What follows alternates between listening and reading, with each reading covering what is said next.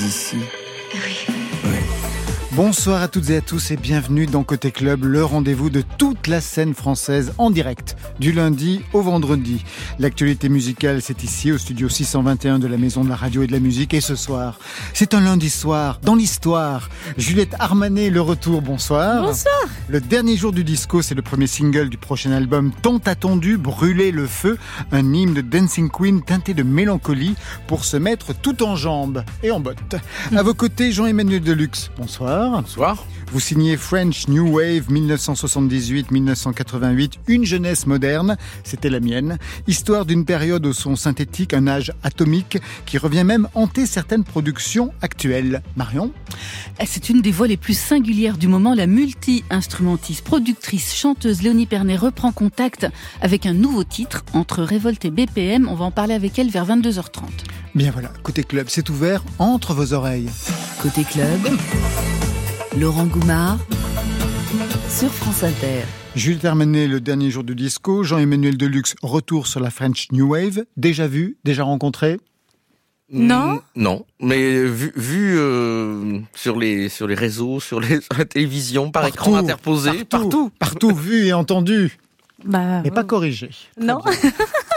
Alors je vais faire quand même les Enchantée. présentations. Juliette Armanet, autrice, compositrice, interprète, victoire de la musique en 2017 pour un premier album qui fut ce qui nous était arrivé de mieux dans la chanson française depuis des années. La remise à niveau d'une grande variété dans la tradition des chansons, des bergers, avec un sens jazz du toucher au piano, une maîtrise des, trestes- des textes lyriques. Bref, un album qui avait séduit la critique, le public, le genre d'album qui devient un classique. Jean-Emmanuel Deluxe, alors lui, il a tout fait.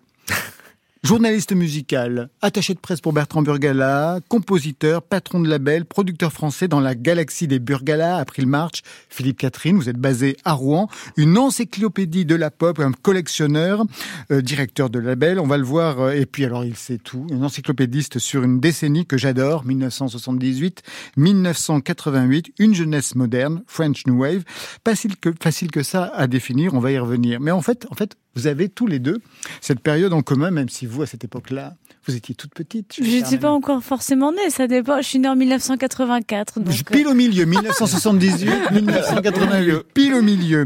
C'est un tournant vraiment cette période dans l'histoire de la musique en France. Le disco est, à son apogée Mmh, vrai. et c'est l'arrivée de la New Wave. Alors pour faire plus amplement connaissance, je vais vous balancer quelques titres qui ont fait à la fois les beaux jours du disco et de cette période, et puis chacun prendra le sien. «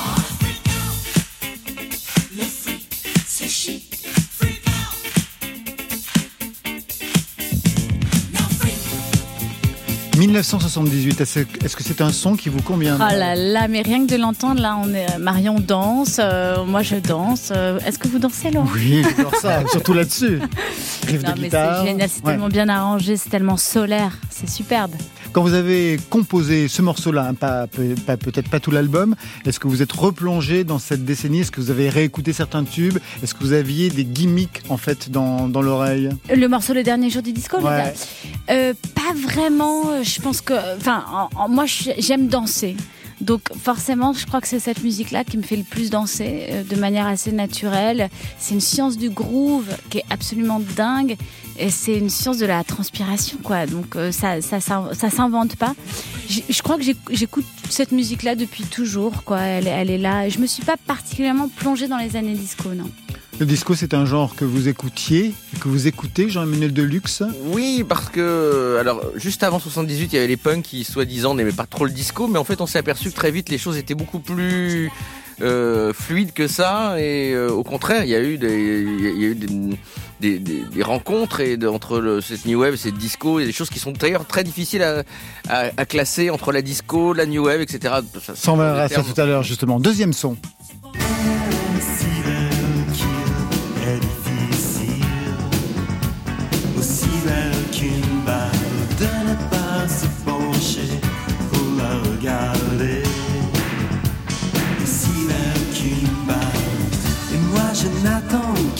Daniel Dark, justement. Donc, euh, c'est un son qui, justement, est entre les deux. Il y a un côté un petit peu new wave, mais le côté dansant est complètement présent et assumé.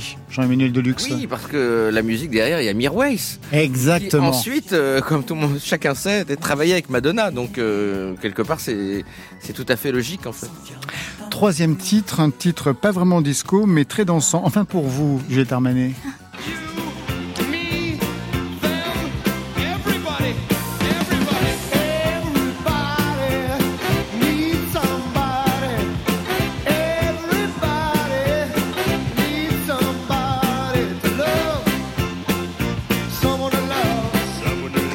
Mais là, c'est presque du blues carrément, en fait. fait. Finalement, il y a quelque chose de, de plus, euh, de plus blues. J'adore ce morceau. J'ai passé mon bac de patin à glace dessus. C'est pour ça que je voulais vous faire écouter. J'étais sûr que vous alliez revenir à ça. Non, c'est vrai. j'ai un super souvenir.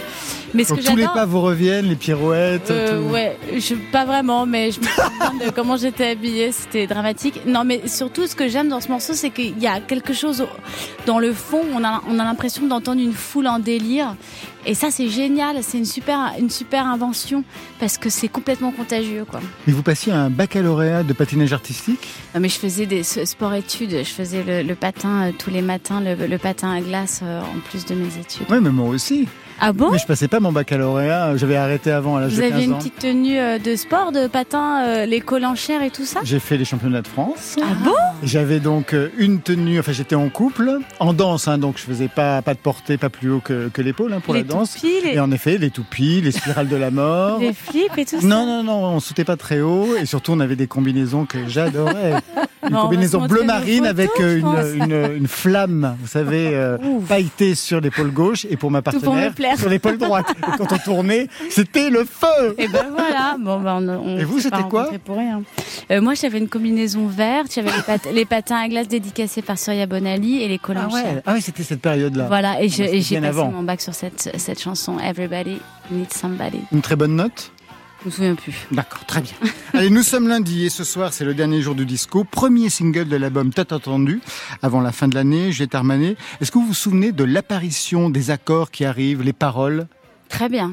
Très, très bien. Vous saviez où vous étiez? Absolument. J'étais euh, dans le sud, euh, dans un endroit que j'adore, qui s'appelle La Fabrique, et j'étais en résidence, et j'avais noté sur un cahier euh, cette formule, le dernier jour du disco. Et euh, mon frère, un de mes frères, Adrien, m'avait envoyé euh, quelques accords, euh, je crois que c'est les accords du couplet qui sont un peu dramatiques comme ça en mineur, pas du tout dans ce tempo-là. Et je sais pas, ça a fait, ça, on parlait de feu là, ça, ça a pris d'un seul coup. Et la chanson, je l'ai écrite vraiment en une journée. Tout est venu d'un seul coup, les accords, le tempo, la voix.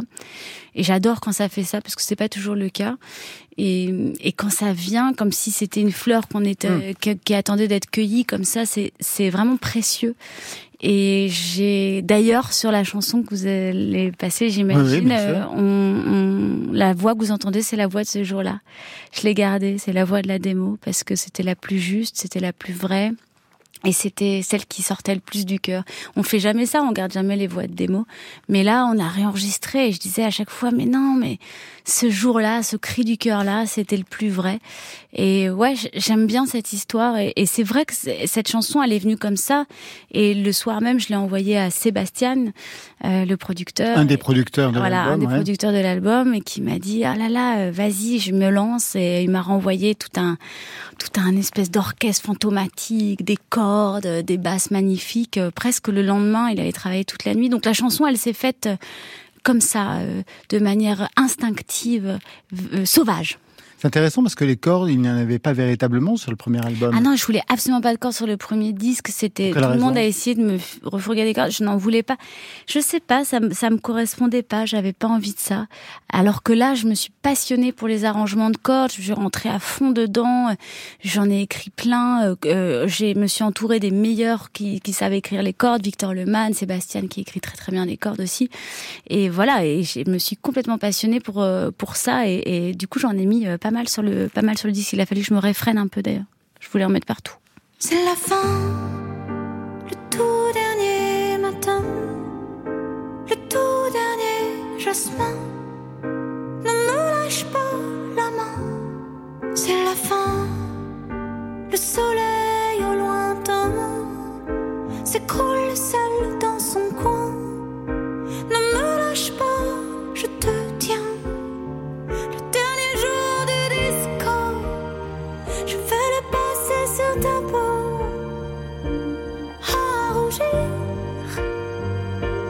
comme un coquelicot.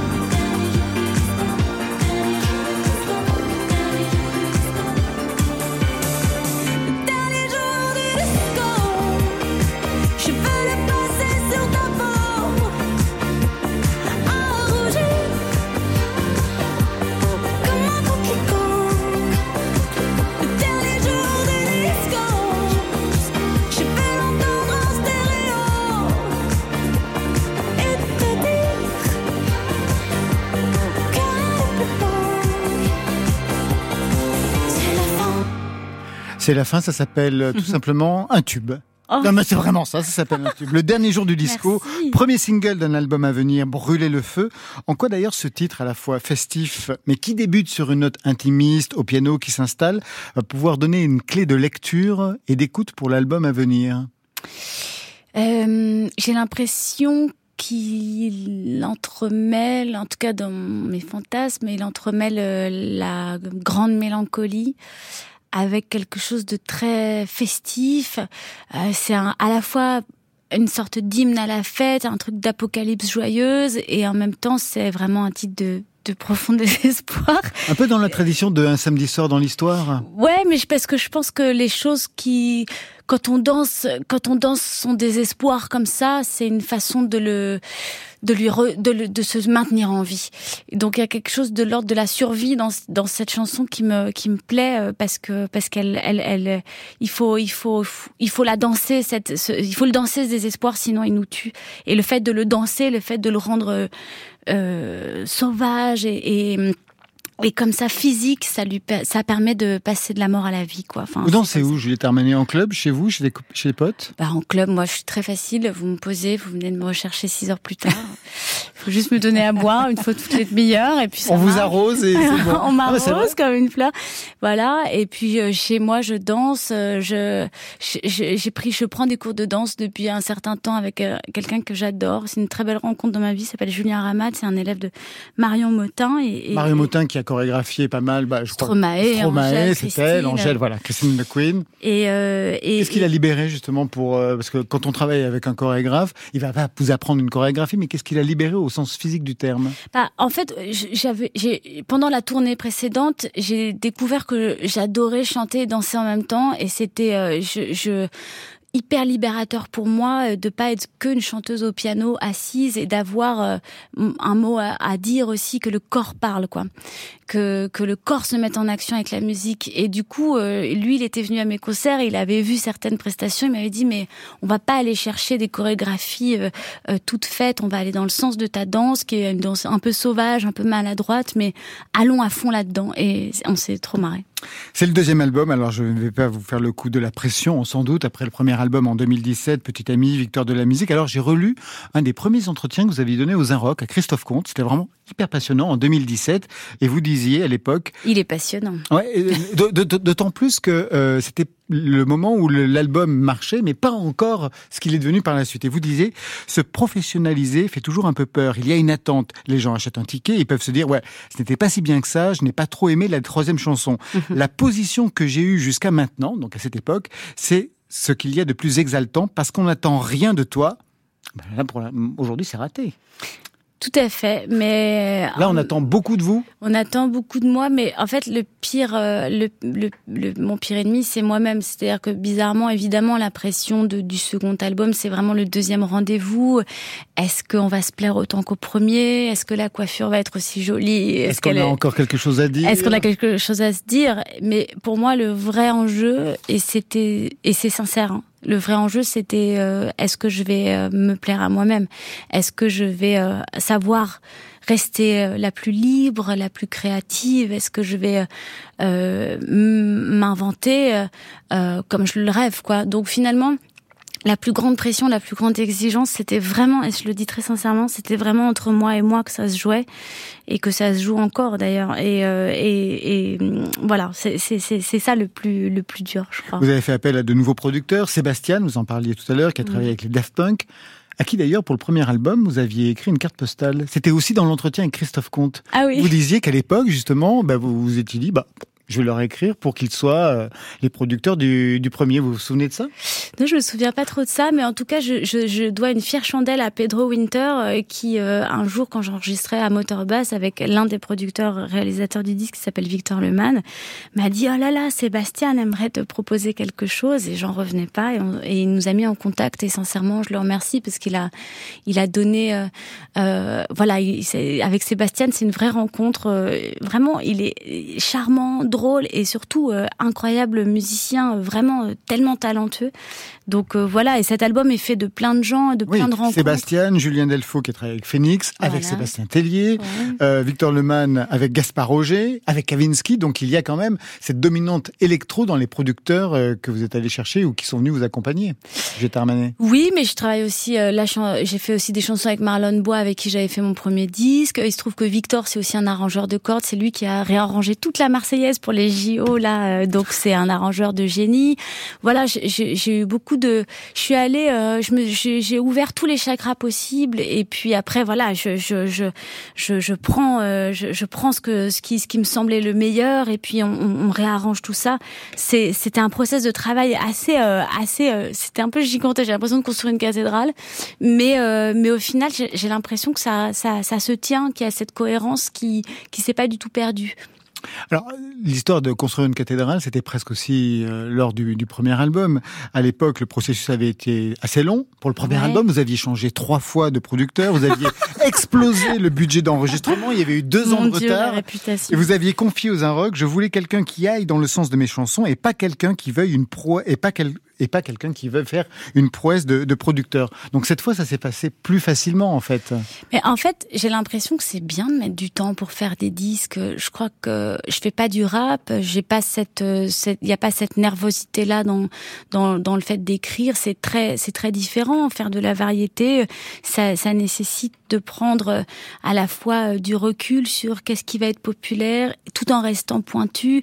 C'est long, c'est lent, et je trouve c'est bien d'avoir cette lenteur là, de pas se laisser happer par des par des exigences euh, commerciales ou par des exigences qui sont pas les nôtres. Christophe travaillait exactement de la même façon. Lui, il pouvait mettre même deux ans. C'était Mathilda qui nous dit deux ans sur une chanson. Ouais, mais euh, William Scheller racontait à votre micro la dernière fois qu'il avait mis deux ans à écrire à euh, euh, Un homme heureux. Bon, personne s'en rend compte tellement le texte est sublime. On a l'impression qu'il a été écrit sur, une, sur un set de table de pizzeria tellement ça vient du cœur et ça vient vite.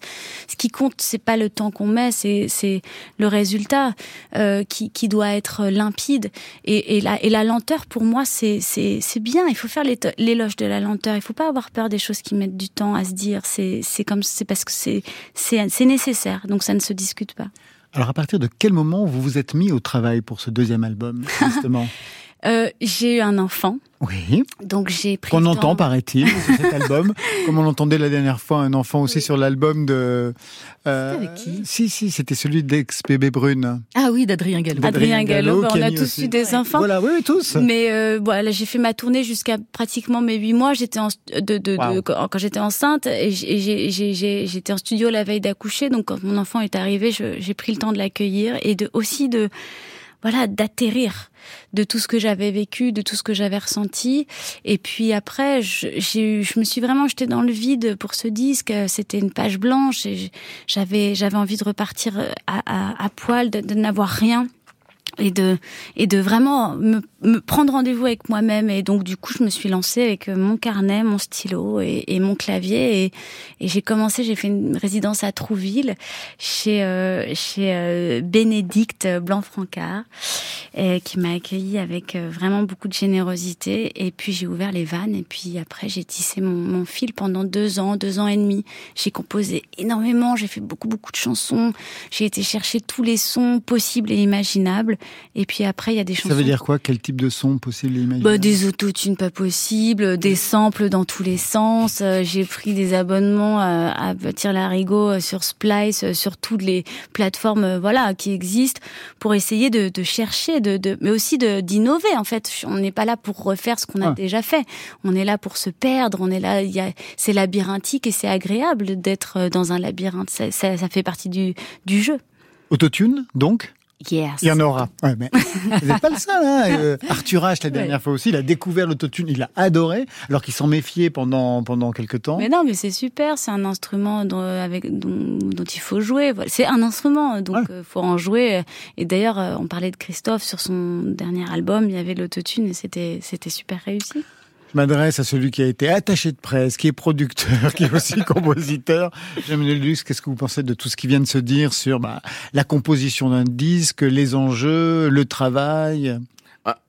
Le, au niveau du temps, c'est vrai qu'il y a des, euh, des choses étonnantes. Je, je, bah, je pensais au, au dernier Paul Naref, il a quand même mis presque 40 ans avant de sortir un album studio.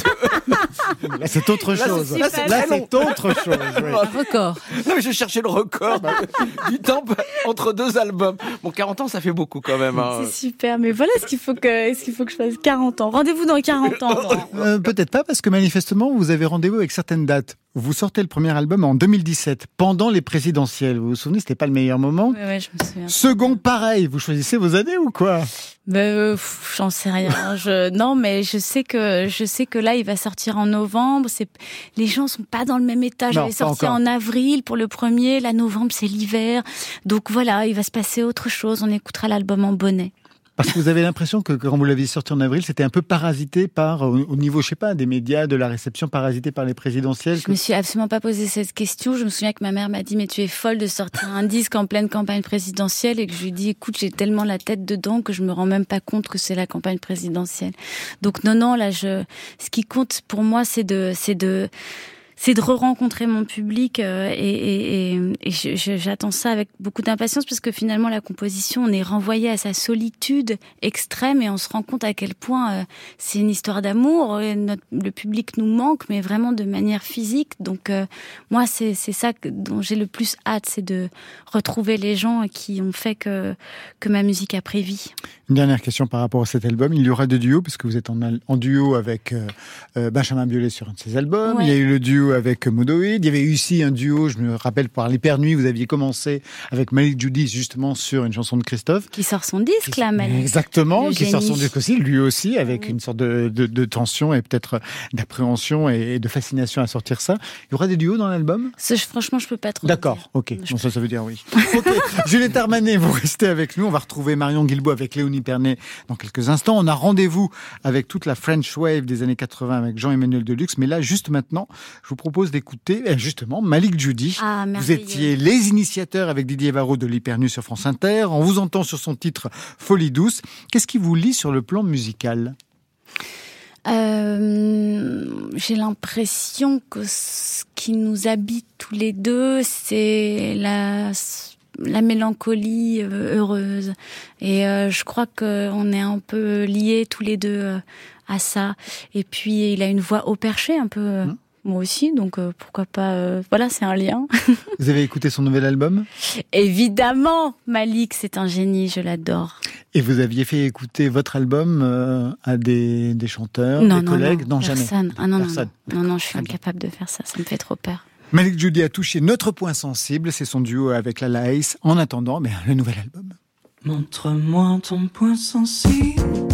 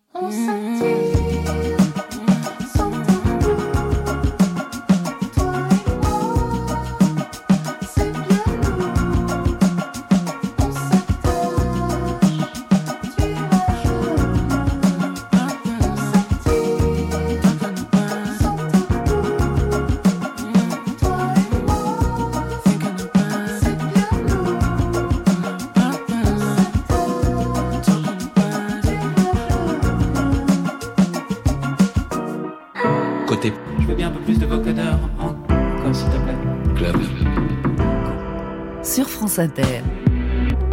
Tout le monde veut du vocodeur. hein. Mais tout le monde aime Tout le monde. vocodeur. Moi, la première. Moi Je veux aussi. Tout le temps maintenant. On devrait faire ça avec votre voix. Comme ça, on aurait l'impression de payer quelqu'un d'autre. Ah, bah, bien sûr. Pour une seule personne. Eh oui, ça s'appelle faire des économies. Mhm, D'accord. Marion Ça y est, Guilbault. vous avez fini Je peux y aller Allez-y. Bon, alors, on va la suivre et on la suit encore depuis son tout premier EP en 2014. Qu'elle soit batteuse, chanteuse, productrice, DJ ou auteur d'un pandémix mémorable, c'était l'année dernière. Elle revient elle, c'est Léonie Pernet, elle revient avec une chanson Art Billy, annonciatrice elle aussi d'un nouvel album qui appelle à une reconstruction tant individuelle que collective. Léonie Pernet, bonsoir. Bonsoir. Bonsoir à vous. Bonsoir Léo. Bonsoir. Bonsoir Juliette. Ça va Oui, je crois que vous vous connaissez toutes les deux. Oui. Oui. Dans quelles circonstances? Plusieurs. Qui- qui nous raconte? diverses. Qui nous Vas-y raconte un Léonie, je te laisse raconter. On avait, on avait en commun euh, bah, Pierre Yuxek à l'époque Mhm. et euh, Juliette. La première fois que je l'ai entendue chanter, c'était dans dans cette maison en 2011 à Reims, très tard dans la nuit, des, des pianos voix. C'est Ouais. vrai. Après, on a, on ouais. a, on a fait quelques fêtes et puis après, on était ensemble jury d'un prix littéraire au Barbès et puis plein d'autres aventures. Absolument. Dis Et donc. je te félicite. Oh, mais merci, merci. Quel kiff. Léonie Pernet, ce dernier jour du disco. Le disco, est-ce que c'est une musique à laquelle vous êtes sensible, vous qui êtes aussi batteuse? Alors, euh, est-ce que j'y suis sensible? Alors, attendez, excusez-moi, je suis, je suis absolument dérangée. Ah. Ah, merci. Quelqu'un rentre. Merci. Mon voisin ramène, euh, ramène mon chat, je suis navrée. D'accord. Euh, le est-ce chez le voisin sensible. Euh, J'apprends à l'être en fait. Avant, j'ai pas mal bougé parce que j'étais j'étais un, peu réfractaire aux, aux musiques. Tout à l'heure, je viens de parler de, mélancolie heureuse et j'étais un peu engluée dans la pure mélancolie. Une forme de post-adolescence euh, qui ne souhaitait pas s'arrêter. et, euh, et- non, mais c'est vrai, vraiment. Et en fait, euh, je commence à l'être depuis quelques temps. C'est mon petit frère qui me fait découvrir petit à petit. Et euh, je crois que ce que j'aime, c'est le, ce, quand le disco, bah, le, le morceau qu'on vient d'entendre de Juliette, par exemple, qui me fait penser à ce, ce truc que j'adore un peu dans, dans Manureva, par exemple aussi, de Ah, cette tendance disco. Ah ouais, tu vois, cette énergie, euh, oui, de mélancolie heureuse qu'avant, c'est vrai, vraiment, j'adore quand ce disco-là. Alors, comme Juliette Armanet, Léonie, vous publiez cette semaine un nouveau single, Art Billy. On va l'écouter dans quelques minutes. C'est une chanson qui part dans quelle direction musicale?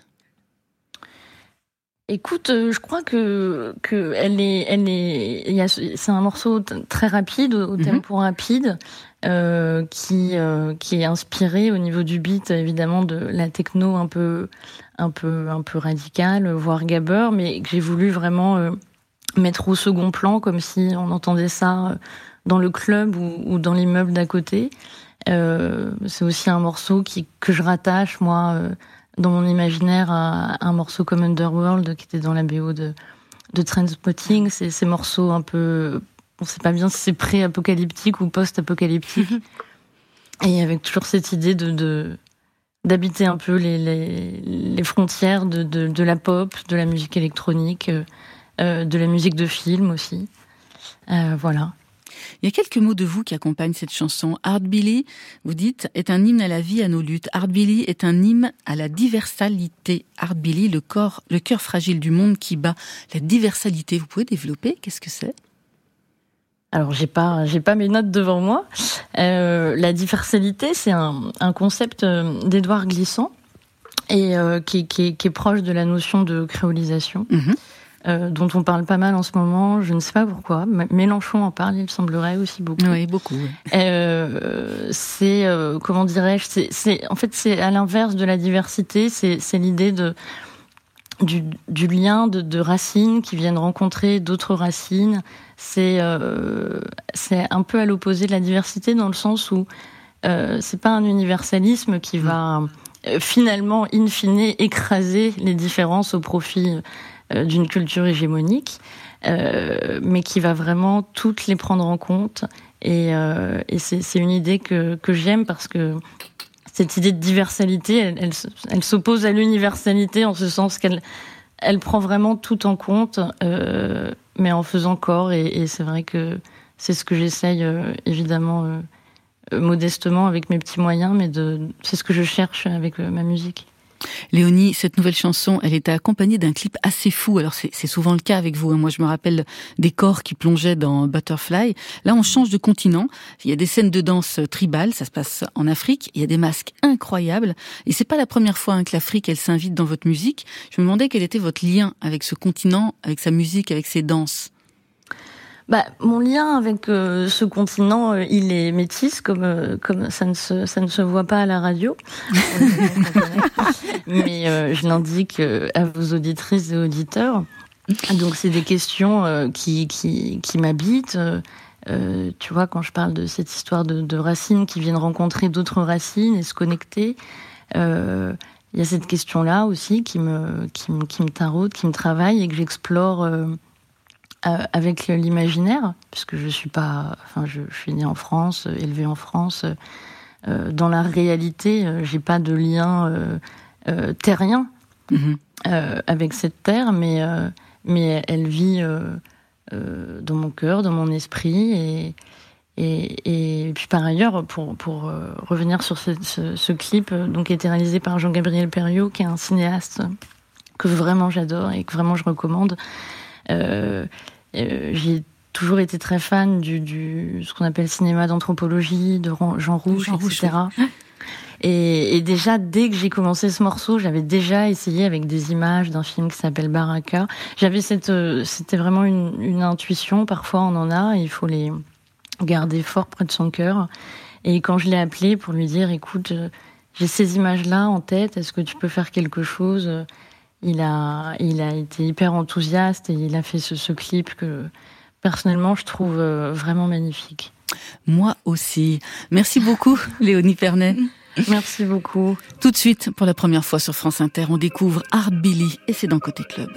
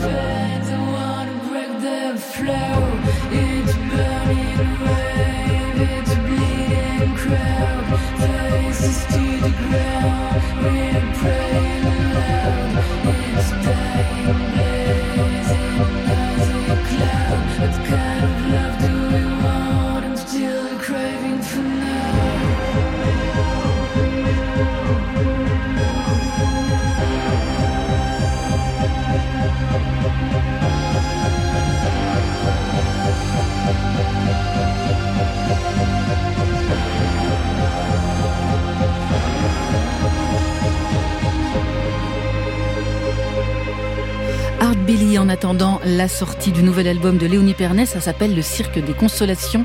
C'est prévu chez Infine le 19 novembre. Trop beau. C'est magnifique. On a hâte d'entendre la suite. Et elle sera en concert pour le grand week-end des 15 ans d'Infine les 13 et 14 novembre au 104 à Paris. Côté club. Sur France Inter. Juliette Armanet et Jean-Emmanuel Deluxe sont les membres côté club ce soir. Jean-Emmanuel Deluxe qui refait l'histoire d'une décennie qui a été un tournant dans l'histoire de la pop et de la chanson française. 1978-1988, French New Wave, une jeunesse moderne. C'est un livre qui retrace cette période avec ses héros et héroïnes solaires, Lio, Dao, ses anges noirs, Daniel Dark, Marseberg, ses outsiders flamboyants, Alain Camp, ou alors Aksak Maboul, des personnages aussi de la nuit parisienne, Marie-France, Elouige Bellemort. Vous, qui étiez-vous à cette époque, Jean-Emmanuel Deluxe? Déjà Deluxe? Alors, J'étais, j'étais, je suis je- euh, au début des années 80, j'étais vraiment tout euh, 10 ans. Donc, Ah oui, voilà. Donc c'était de loin, je voyais ça. Euh, euh, au fur et à mesure, au fil, au fil des années 80, quoi. On voyait ça de, un peu de, de, de, de loin. On avait quelques, quelques, on avait l'impression aussi d'un quelque chose d'un peu, d'un peu, d'un peu fantôme, fan- fantastique ou presque fantomatique en voyant les, euh, les, les images du palace, par exemple, euh, ou les émissions d'Ardisson, qu'on voilà, dans les trucs pour citer. euh, Non, mais bien sûr, et oui. Voilà. Et, Mais il y avait aussi le top 50 parce que il y avait certains de ces top 50. héroïnes et de ces héros étaient les stars du top 50. Voilà. Tao, Niagara. Exactement, oui, parce qu'en fait, c'est ce que j'explique dans le livre, c'est qu'ils ont sont tous partis un peu au même euh, au même niveau sur la ligne de départ, puis d'autres d'un seul coup sont on sont un peu euh, on se reste un tout petit peu dans l'underground très très mais très vite sont devenus euh, énormes et d'autres sont restés dans l'underground ou d'autres voilà. Donc euh, c'est aussi intéressant de voir un peu le quand les jeux sont pas encore faits euh, que- ce qui va se passer en fait euh, parce qu'évidemment nous on a le recul euh, vers les choses alors qu'en fait à la base euh, il y a une grande incertitude de Et d'autant plus une incertitude que French New Wave, c'est pas facile à identifier. Vous y employez d'ailleurs dès la préface, parce qu'au début, en 77, ça veut dire faire table rase. Il fallait donc effacer complètement le passé. Au niveau du, du, du, du son, quelle serait la définition de la French New Wave par rapport aux autres? Alors, euh, bah, la French New Wave, alors justement, comme il fallait faire euh, table rase du passé, puis à ce moment, on s'est dit à un moment, bon, bah, bon, bah, finalement, nos futurs, bon, ça continue quand même, le monde ne s'est pas complètement arrêté. Donc, on va essayer de continuer à faire quelque chose de, de, de, de nouveau. Bah, dans la scène française, euh, euh, bah, il y avait quand même l'importance des, des, des, des paroles, des textes. Hein, je pense, euh, voilà, pour prendre l'exemple de Daniel Dark ou même aussi Jacques Duval pour euh, pour, Pour Lio. pour Lio. Et euh, ça, c'est aussi une, une, une spécificité. Puis il y avait des, des gens aussi. Euh, bon, cité de vie, j'avais mathématiques modernes, Claude Artaud, qui un peu moins connu, mais qui a fait des choses de- dans le. Il y avait quand même des recherches en France euh, qui étaient. euh, Au niveau du son, des sons synthétiques clavier, aussi, les claviers, quelque chose qui apparaissait qui n'existait pas dans la génération Bah, précédente. C'est-à-dire que le- là, les claviers ont pu être un peu plus accessibles parce qu'avant, évidemment, euh, coûtait trop cher. ça coûtait trop cher, ça coûtait le prix d'une voiture de sport. Donc, et là, d'un seul coup, euh, voilà, il y a eu des, des jeunes qui se sont un peu, même les tout débuts d'Indochine. euh, Les boîtes à rythme, en fait. Ouais. Presque Voilà. plus que les claviers, les boîtes à rythme. Alors Stéphane Le Guenec s'est penché sur cette école, la French New Wave, morceau choisi entre pop solaire, version dark, héros flamboyant, pépite à redécouvrir, et c'est Marie-France qui fait le lien avec ce non pas cette chanson. Un extrait de son album avec le groupe Bijou. Je l'avais, je l'adorais. Elle était dans une robe vinyle rouge devant une déesse. J'ai l'impression que c'était ma vie. Deux.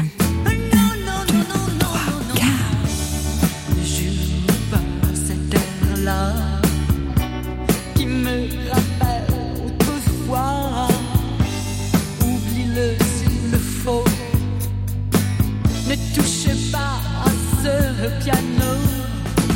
En partant, tu m'as mis le cœur à l'envers.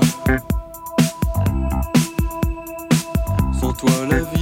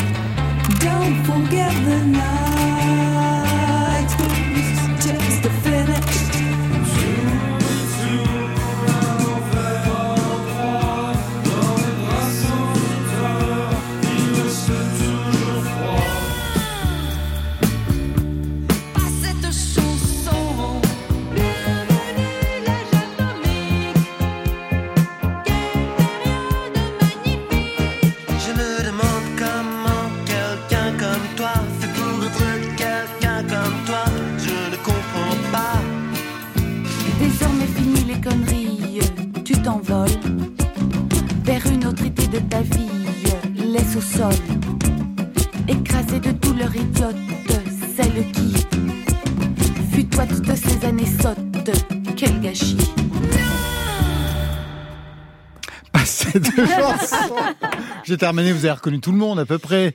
Peu, Dao, ouais. Elie Jacquenot, Lio, Lerita Mitsuko, Daniel Dark, Indochine, Mark Seberg, et puis la dernière qu'on vient d'entendre, c'est Vincent, euh, Véronique Vincent de Axama Boule et puis de Honeymoon Killers. C'est ça. Peut-être euh, un mot sur euh, sur Lio, qui a été une des héroïnes de, de cette période, parce que cette période a vu arriver dans la chanson, bien avant votre génération, justement, je vais terminer, des femmes puissantes qui ont imposé non pas leur dictat, mais leur ex- exigence artistique aux maisons de disques. Lio n'était pas la poupée euh, qu'on brinque-ballait comme, euh, comme on a, on a fait semblant de le croire. Par exemple, Amoureux solitaire a une histoire très intéressante puisqu'elle l'a imposé à son label qui n'en voulait pas au départ. Oui, et, euh, effectivement, et même d'ailleurs, même au tout début, euh, à l'époque de Banana Split, il y avait les maisons de disques qui disaient euh, oui, ça serait bien, mais euh, si on pouvait euh, changer la chanteuse, ou alors euh, ça serait bien, mais il faut refaire un. remix. Dès le départ, ils ont été tous et là par et- identique de, de manière identique. Et je crois que Lio a toujours voilà, euh, elle a très vite compris que euh, malgré son jeune âge, elle a tout de suite voulu s'imposer. Et c'est vrai que dans le livre, j'essaie de, de représenter des, des femmes aussi comme Jemila euh, Kelfa, de- d'autres, qui, des gens qui étaient aussi dans le monde de la mode ou Edwige, c'est des parcours euh, singuliers. Puis évidemment, euh, Catherine Ringer aussi, de Rita Mitsoko. Donc, il y a effectivement dans cette, dans cette, dans- on a l'impression que par rapport aux années 60, euh, voilà, ou même s'il y avait, là, les, les, les femmes, on essaye de Peut-être que le Women's Lib, est- le, le mouvement de euh, féministe sont passés par là, et donc là, les maisons de disques un peu où, où les où les producteurs ont un peu plus de, de, de répondants devant eux.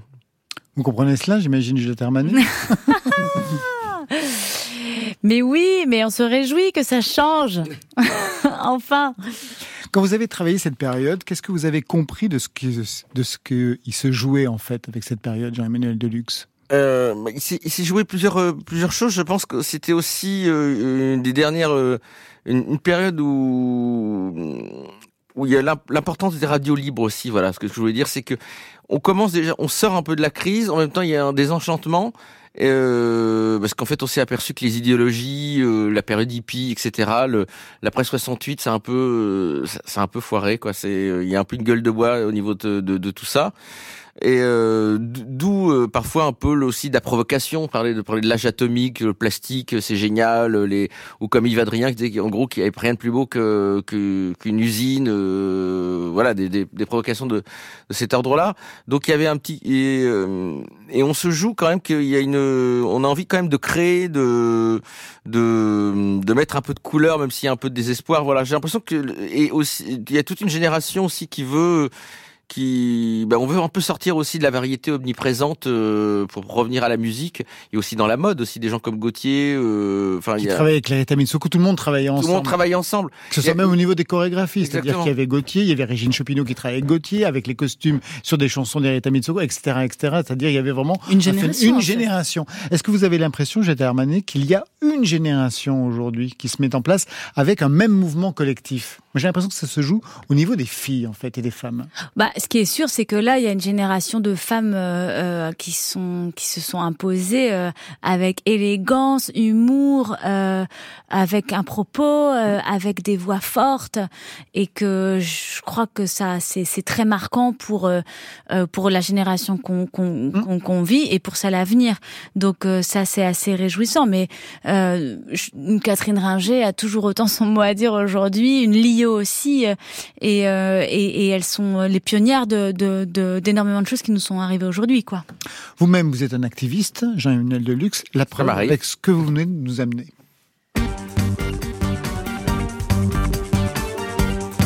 Cœur en action, sans retenue, une équation, la mise à nu, j'enlève tout, ne retiens rien.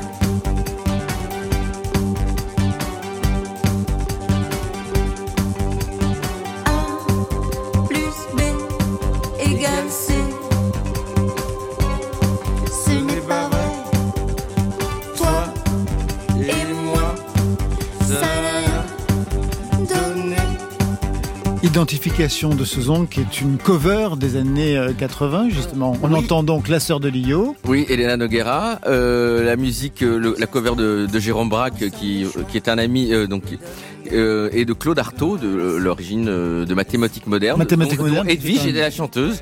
Et, et donc Pierre et, et Pierre et Gilles avaient fait la, la, la, la cover. Pierre et Gilles aussi qui a beaucoup travaillé dans les visuels de tous les gens qu'on vient de citer, dont Lio et. Marie-France, euh, Dao. Et Edwige qui était euh, ben, la, la physionomiste du, Du Palace. Et, et Exactement. surnommée la reine des punks. Tout à fait, alors qu'on n'avait absolument rien de punk. Non.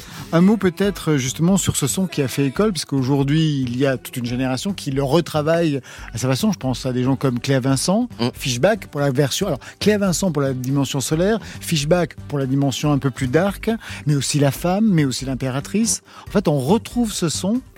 Oui, bah c'est normal. Je veux dire, on est euh, même cette génération dont on parle, euh, elle est aussi chercher des, choses dans les euh, au début dans, le début des années 60, etc. Mais pas pour pas pour les copier, mais pour essayer de retrouver un peu comme on va chercher des fois dans les brocantes ou des choses qu'on retrouve. Et là, je crois que bah, c'est normal que cette génération euh, on, on crée pas de, zéro comme le punk a pu le croire à un moment, puis qu'il fallait. Et en fait, très vite, on s'est rendu compte justement qu'il fallait aller rechercher. Non, pas pour le copier, mais pour euh, pour essayer de, comme disaient les residents, ignorance of your culture is not considered cool. Donc ça veut dire euh, ne pas ignorer un peu son passé, c'est pas quelque chose de très cool. Ça veut pas dire le copier, mais pour en faire quelque chose de nouveau quoi. Eh ben, on va se quitter avec l'impératrice. Pour la scène, c'est votre choix playlist. Jean-Emmanuel Deluxe.